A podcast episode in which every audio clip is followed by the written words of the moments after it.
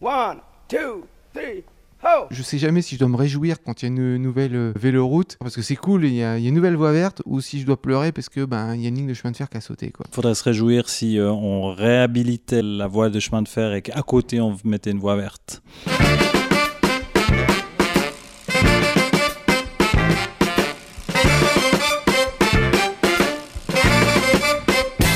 Salut tout le monde, vous écoutez Pause Vélo, c'est l'épisode numéro 131 et c'est dédié au cycle magazine, le tout dernier cycle magazine qui est sorti, c'est le numéro 19 et c'est une magnifique revue. Comment ça va Gilou? Ça roule? Ça roule très bien et je suis vraiment très content d'enfin arriver euh, au mois de septembre avec des températures qui permettent d'éviter de devoir essorer son t-shirt après chaque série de 10 km. Bah tu sais, je suis parti avec ma fille en vacances à vélo. Nous, la technique qu'on a trouvée pour avoir moins chaud, c'était de mouiller nos t-shirts et comme ça, quand on roulait, ça faisait espèce de climatisation intégrée. Eh bien, figure-toi que j'ai fait exactement la même chose. Euh, c'était- je me suis aussi aperçu que de tremper complètement le t-shirt dans la fontaine, c'était après un bon moyen de garder de la fraîcheur pendant plusieurs minutes. Ah, la clim intégrée gratos sans polluer. C'est pas mal ça. hein. Alors, le cycle magazine numéro 19 que nous allons explorer, eh ben, il a un édito très chargé. On va parler, euh, enfin, on va trouver dans ce magazine, parce qu'on va pas parler de tout ce qu'il y a dedans, par exemple, un, un article qui est consacré au comparatif entre le Bianchi, le vélo Bianchi de 1951 et celui de 2019. Ces deux coureurs qui participent, euh, qui, qui se concurrencent là-dessus. Les Bianchi qui, rappelez-vous, ont cette magnifique couleur turquoise qui les distingue. Et c'est pas la même couleur que ton vélo mobile. Ah, c'est très proche. Bon, il y a plein de choses euh, dans ce. On retrouve Claude Martalère également, euh, qui est parti à la conquête du mont Ararat. On apprend aussi comment on fabrique les maillots du Tour de France. C'est un peu éloigné du, du monde du- de la pédale directement, mais c'est intéressant. Et puis nous, on va s'intéresser plus particulièrement à des voyages à vélo. D'abord un voyage euh, un petit peu à la Indiana Jones sur une ancienne ligne de chemin de fer qu'il faut retrouver. Toi, tu vas nous parler de quoi, Gilles? Euh, D'un voyage qui prend du, le train pour aller en Sicile. Et on aura également la lecture de Quentin qui sera consacrée à un concours, un concours d'écriture que lance euh, le magazine. Et ça veut dire que tout le monde peut écrire. Et on va pas commencer tout de suite avec Cycle Magazine. On a une championne du monde dans Pause Vélo, championne du monde de BMX junior. Rien que ça. Quel grand plaisir de recevoir dans les studios une championne du monde. Bonjour Léa. Bonjour. Léa Brinjon, championne du monde junior depuis le 31 juillet euh, 2000 dernier dans euh, la catégorie BMX. On fait tous du vélo quand on est petit. Euh, comment on décide d'en faire euh, son sport? Et là, c'est on parle pas de cycliste euh, sur route ou sur piste, on parle de BMX. C'est ça, bah du coup j'ai commencé au BMX à Saint-Germain-du-Corbéis. J'ai euh, fait la découverte euh, grâce à mon tonton qui en faisait aussi euh, plus jeune.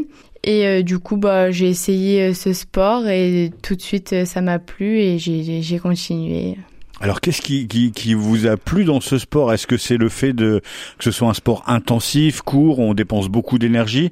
Est-ce que c'est le fait de pouvoir faire des figures, euh, de rider sur ces bosses, sur ces pistes? C'est quoi l'élément déclencheur? Bah déjà quand j'étais petite j'étais un peu casse-cou donc euh, donc tout de suite ça ça m'a plu euh, le fait de de tomber de de plein de choses et après ouais l'adrénaline aussi vu que c'est une euh, course que- qui dure 30 secondes donc il faut vraiment tout donner c'est c'est assez court et donc ouais il y a des sauts des des virages euh, il y a plein de choses.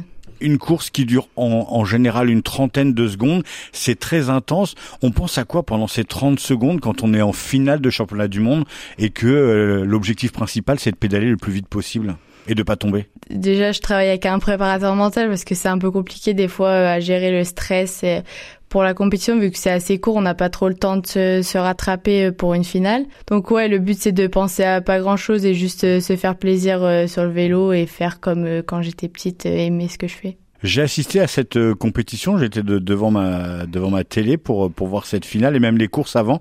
Il y a une très bonne entente euh, dans ce pôle filles qui euh, on a l'impression se retrouvent régulièrement euh, et puis championne du monde, ça veut dire euh, des américaines euh, qui ont de gros potentiels et puis euh, d'autres catégories.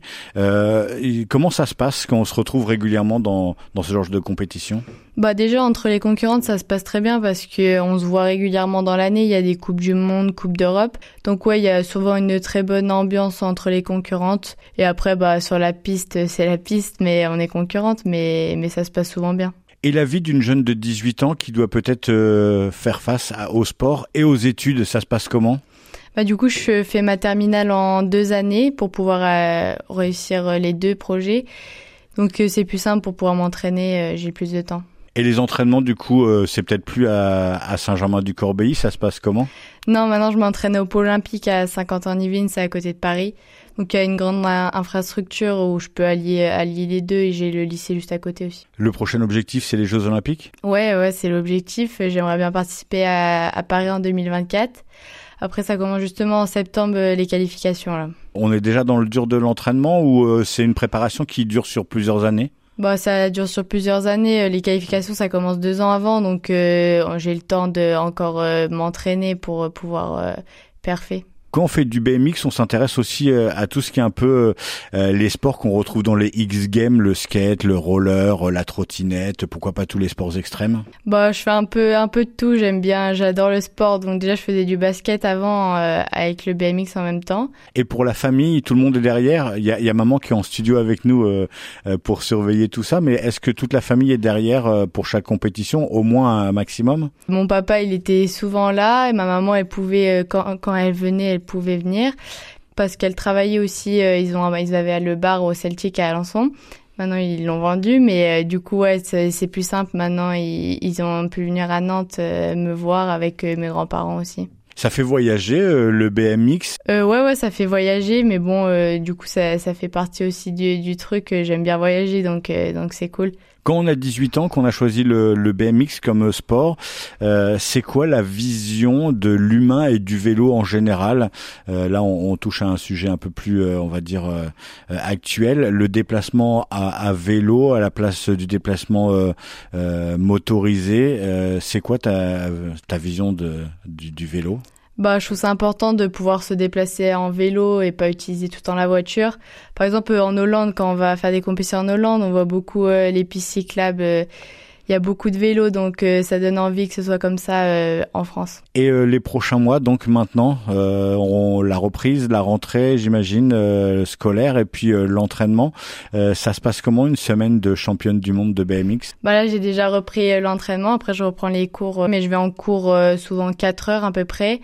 Ensuite, euh, je m'entraîne soit le matin ou soit le soir et des fois je fais le matin et le soir. Ah oui, c'est quotidien le vélo en fait. Ouais, tous les jours. Après, j'ai aussi, je fais aussi de la musculation et des sprints aussi.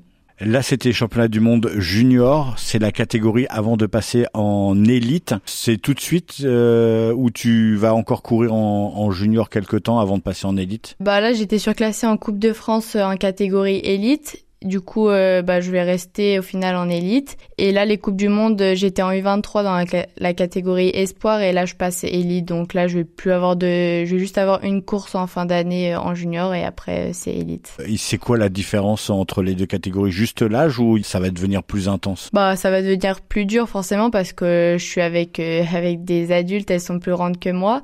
Et après, elles ont plus d'expérience aussi parce que c'est la catégorie qui fait les Jeux Olympiques, donc donc elles ont d'expérience. Mais tu vas retrouver toutes celles qui étaient aussi en junior euh, avec toi euh, ces dernières années?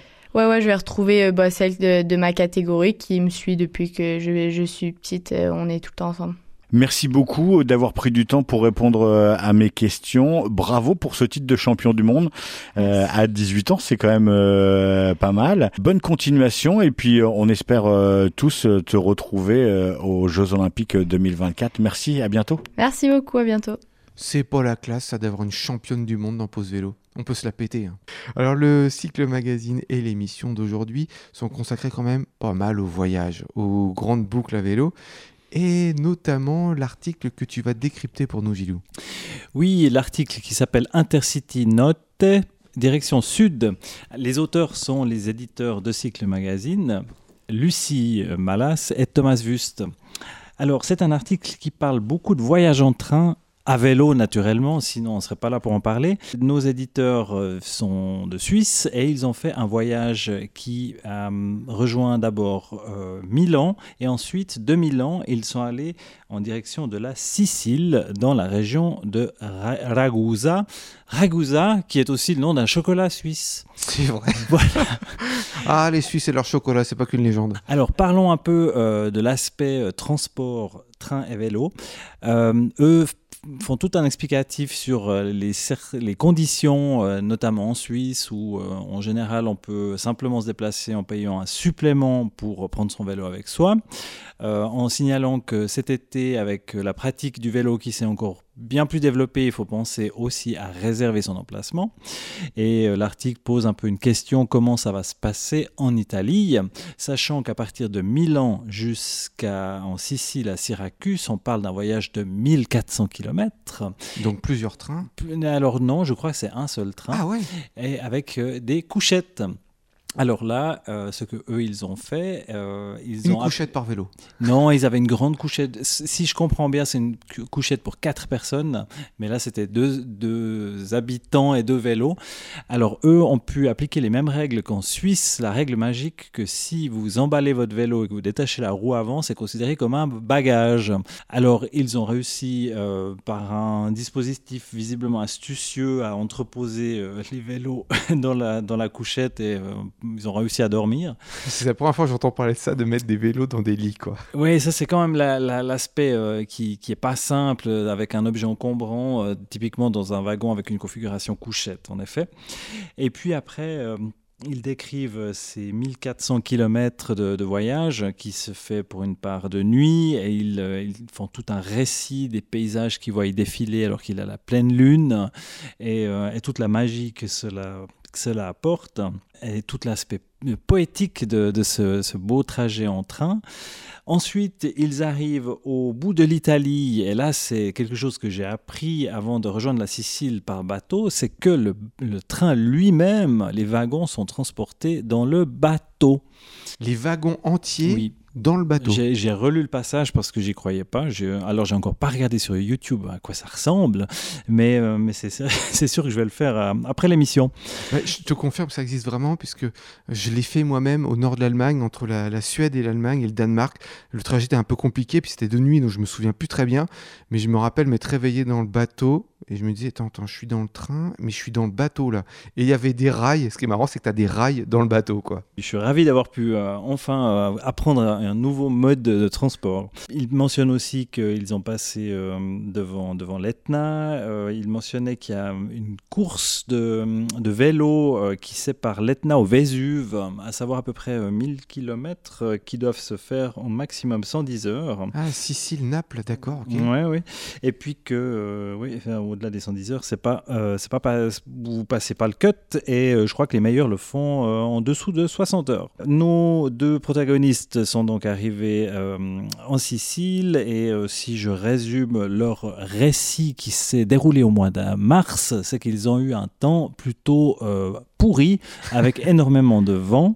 Et je crois qu'ils ont pas mal souffert. Un des aspects intéressants dans le récit, euh, lorsqu'il euh, nous euh, narre ces, ces, moments avec le vent qui va forcément dans le mauvais sens, c'est-à-dire contre eux ou en travers, mais jamais dans le dos, c'est qu'ils disent qu'au bout d'un moment, on commence à s'habituer. On s'y fait et puis après, on n'y pense plus. Lorsqu'on a un élément qui est en permanence présent, on finit par en faire abstraction pour passer à autre chose. comme tous les articles de, de, Vélo Magazine, on a beaucoup de photos pour accompagner ce récit.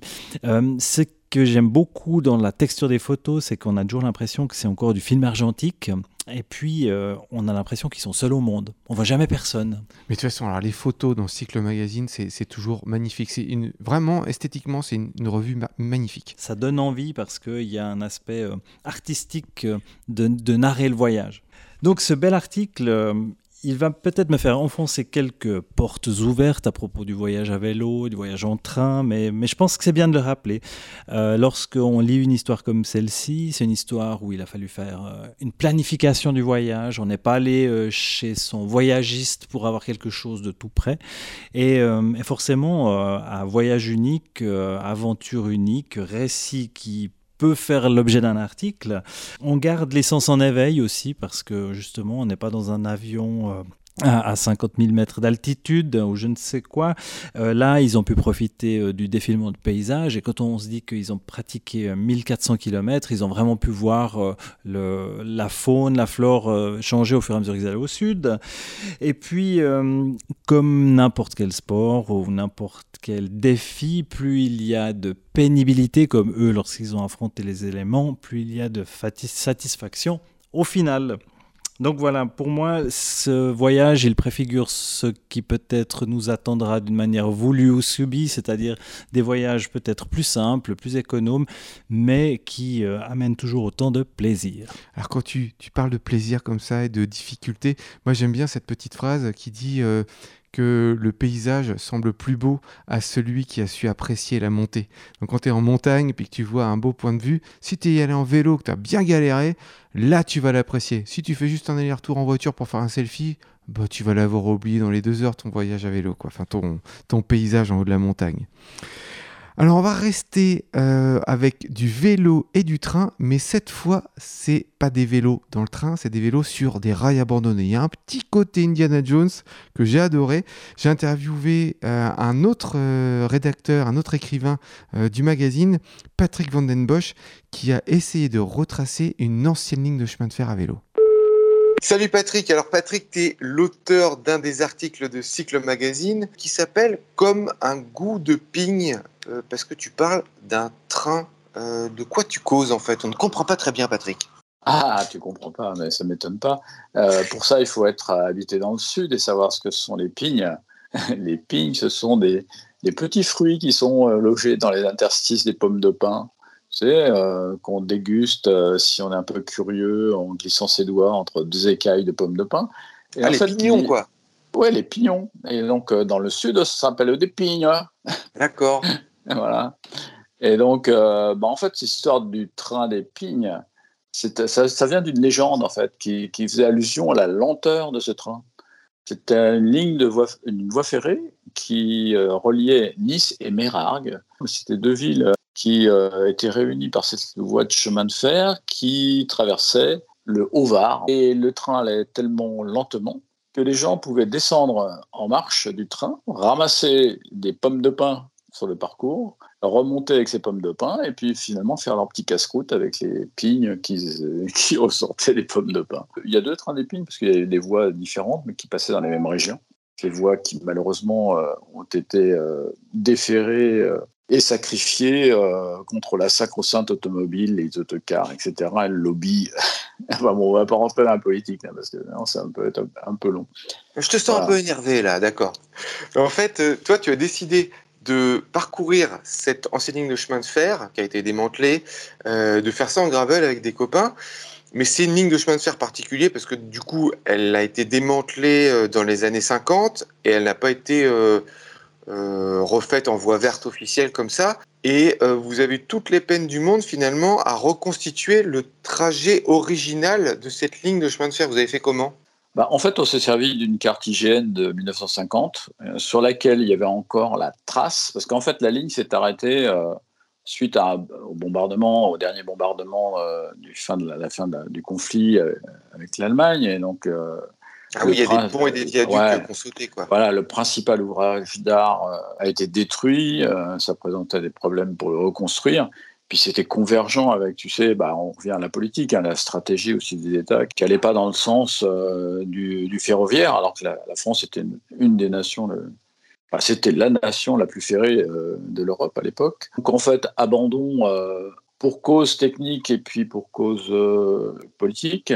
Et du coup, cette ligne, bah, elle a été réutilisée en partie. Alors, beaucoup d'ouvrages d'art sont restés encore debout, notamment sur la partie euh, entre Nice et quand on va vers Méra, enfin la première partie qui est très, très tourmentée au point de vue euh, géographique. Donc, euh, il y a des, bouts de tunnels, et, des viaducs, etc. On retrouve toute cette architecture ferroviaire. Hein.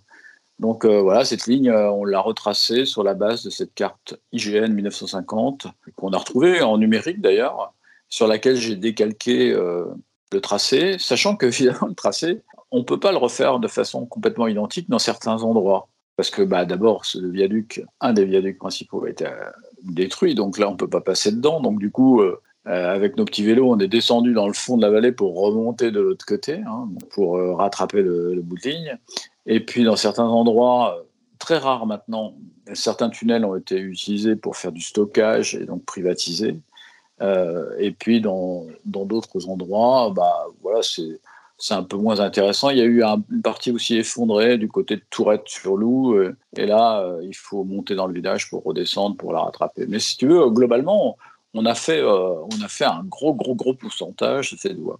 Mais c'est ça le, petit côté excitant, c'est que tu as un côté Indiana Jones, quoi. Tu, tu, essaies de retrouver la voie perdue. C'est ça qui t'a motivé? Pour nous qui sommes, tu sais, des, adeptes du gravel, ce vélo passe partout, qui nous permet à peu près à la fois de partir sur des sentiers forestiers, mais aussi traverser des friches industrielles. Toi, c'est un vélo qui est très permissif au niveau de, euh, de l'introduction dans des, dans des paysages.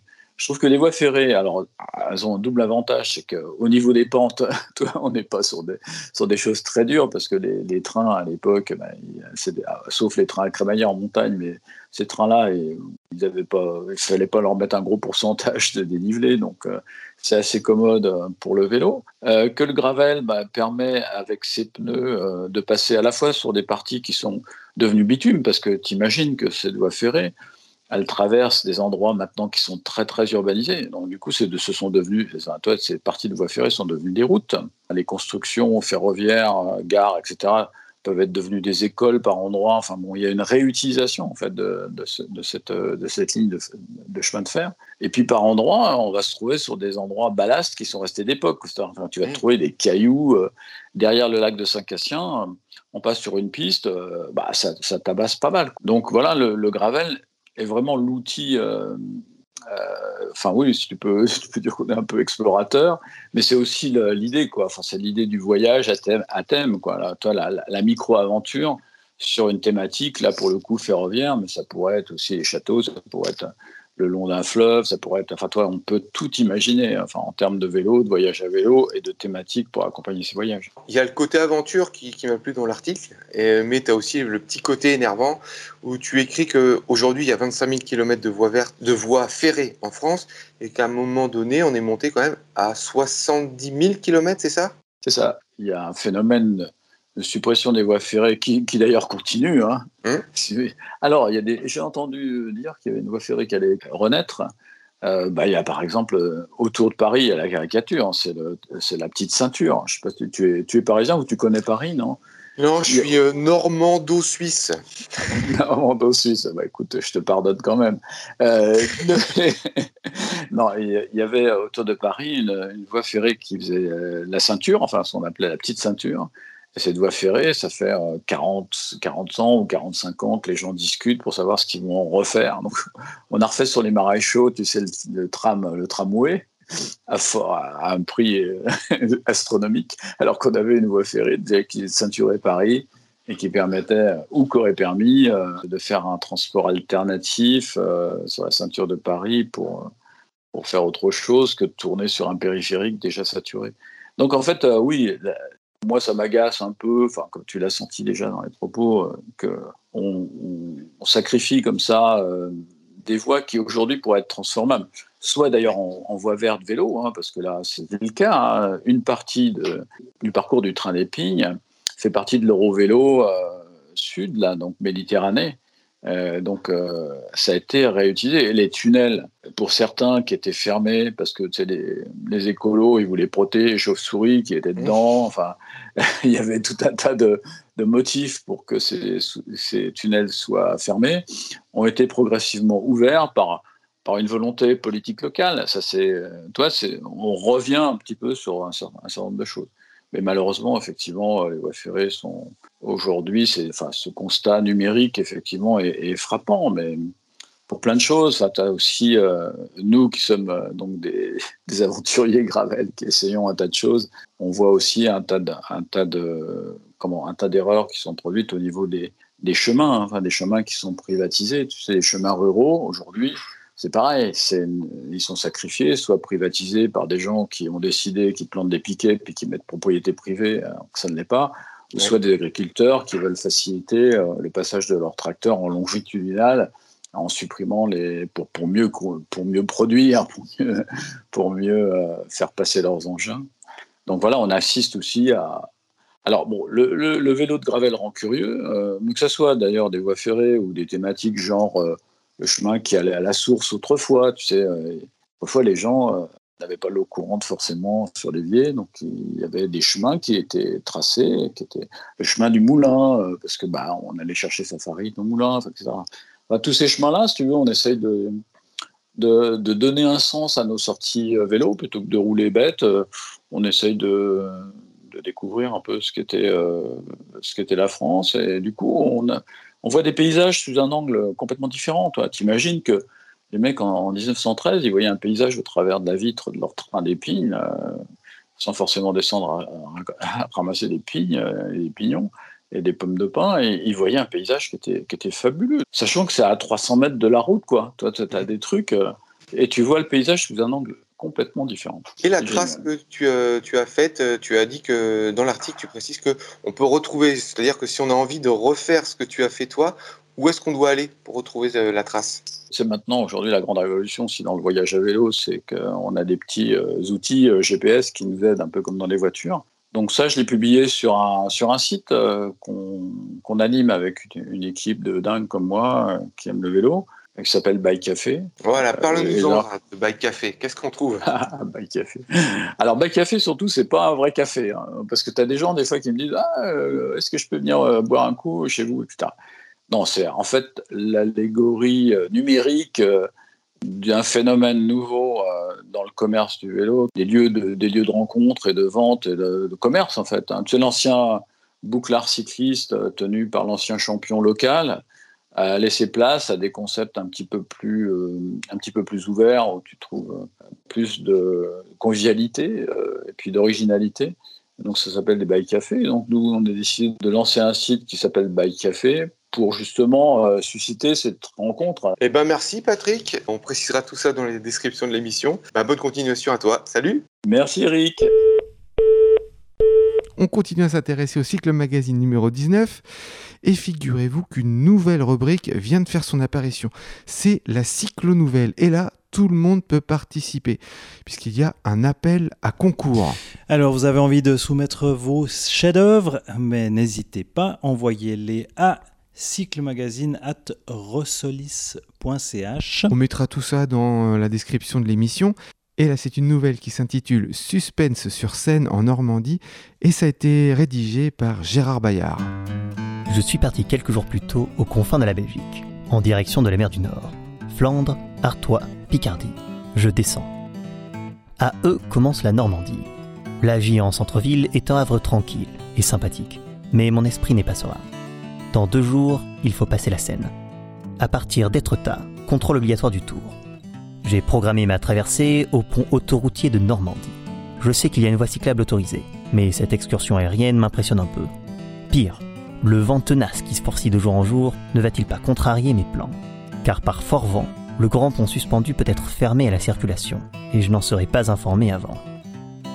C'était lui ou Tancarville, plus loin, en amont. Aucun des deux n'a d'accès bien commode, hors route rouge Michelin que les cyclistes redoutent. J'ai minutieusement étudié la carte rechercher le meilleur plus court itinéraire avant de réserver mes nuitées comme à l'habitude. Si, au pied du grand pont, je dois faire un détour, 50 km, davantage peut-être, c'est la galère. Ah, dilemme cruel, terrible sort funeste.